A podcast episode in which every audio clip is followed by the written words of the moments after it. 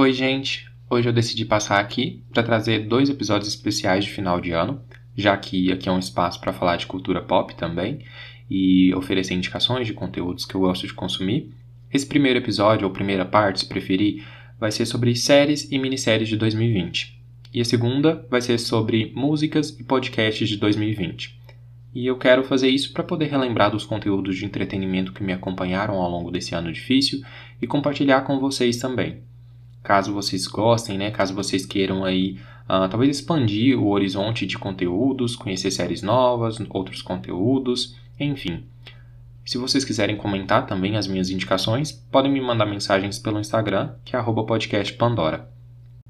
Para começar então, é, eu vou falar de uma das minhas minisséries favoritas do ano, que fala muito sobre abuso sexual e abuso nas relações, sobre traumas e sobre resiliência. E é uma série assim bastante forte, mas eu acredito que muito necessária.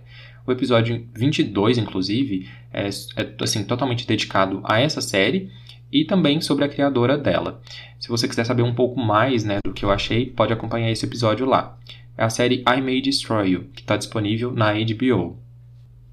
Eu esqueci de falar um detalhe no começo, mas eu acho que ainda está em tempo, que é eu vou trazer indicações aqui sem spoilers, então podem ficar tranquilos, eu não vou falar nada sobre uh, o enredo ou sobre coisas ali importantes né, das séries que eu vou citar.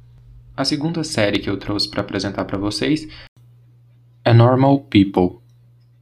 Também é uma das minhas favoritas e eu acho que é uma das melhores representações nos últimos tempos sobre relacionamentos amorosos fala muito também sobre humanidade, né, e tal, e, e, eu acho que, assim, é uma minissérie muito poética, acho que muito linda, o elenco, ele tá todo muito é, bem, assim, colocado, todo mundo se entrega muito aos personagens, então você consegue uh, mergulhar naquele universo e entender aquilo tudo que eles estão retratando, e ela retrata muito bem a importância do diálogo e da compreensão, principalmente no relacionamento com outra pessoa, além de falar também de questões como a depressão e a maturidade. Uh, enfim, é uma série baseada num livro e ela está disponível no Stars Play.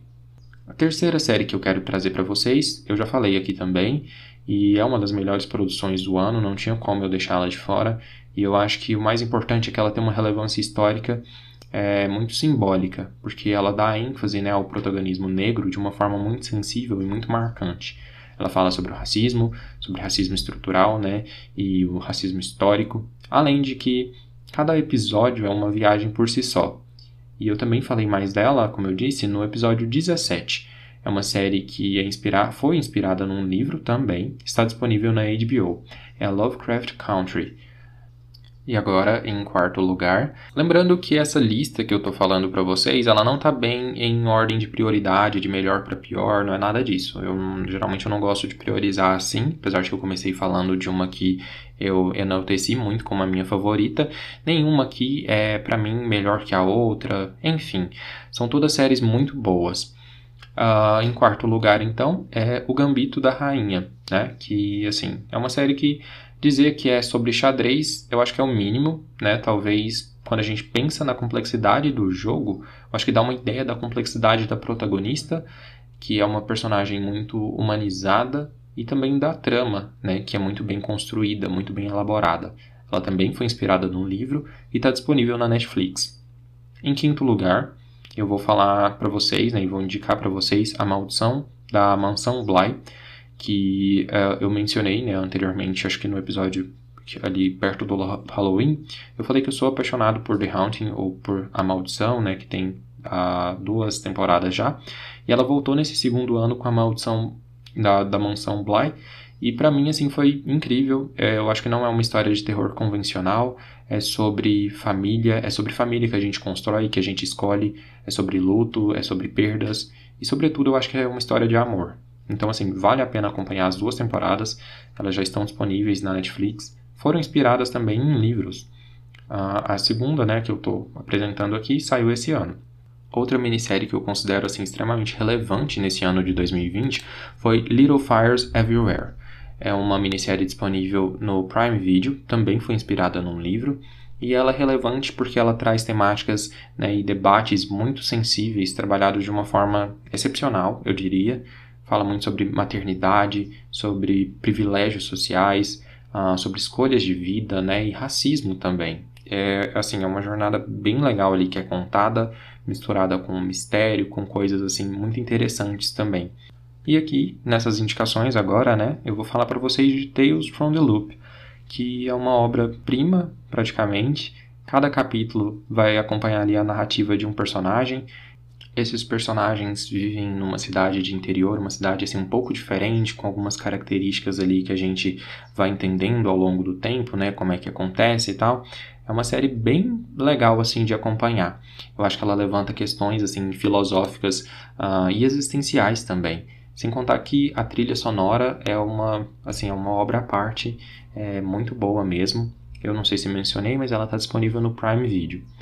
Agora eu vou falar para vocês sobre Dark, que é uma das séries talvez mais cabeçudas, né, que eu já vi, talvez uma das melhores de todos os tempos também. Por mais que ela seja complexa e talvez complicada de entender, ela se encerrou assim em seu terceiro ano de uma forma magnífica, foi encerrada mesmo, não foi cancelada. E para quem não conhece, é uma série sobre o tempo, sobre o passado, presente, futuro, sobre futuro, presente, passado, sobre como essas instâncias se mesclam, se separam e se constroem mutuamente. E assim, é... não dá para falar muito mais dela, vocês precisam conhecer mesmo e ver o que vocês vão achar.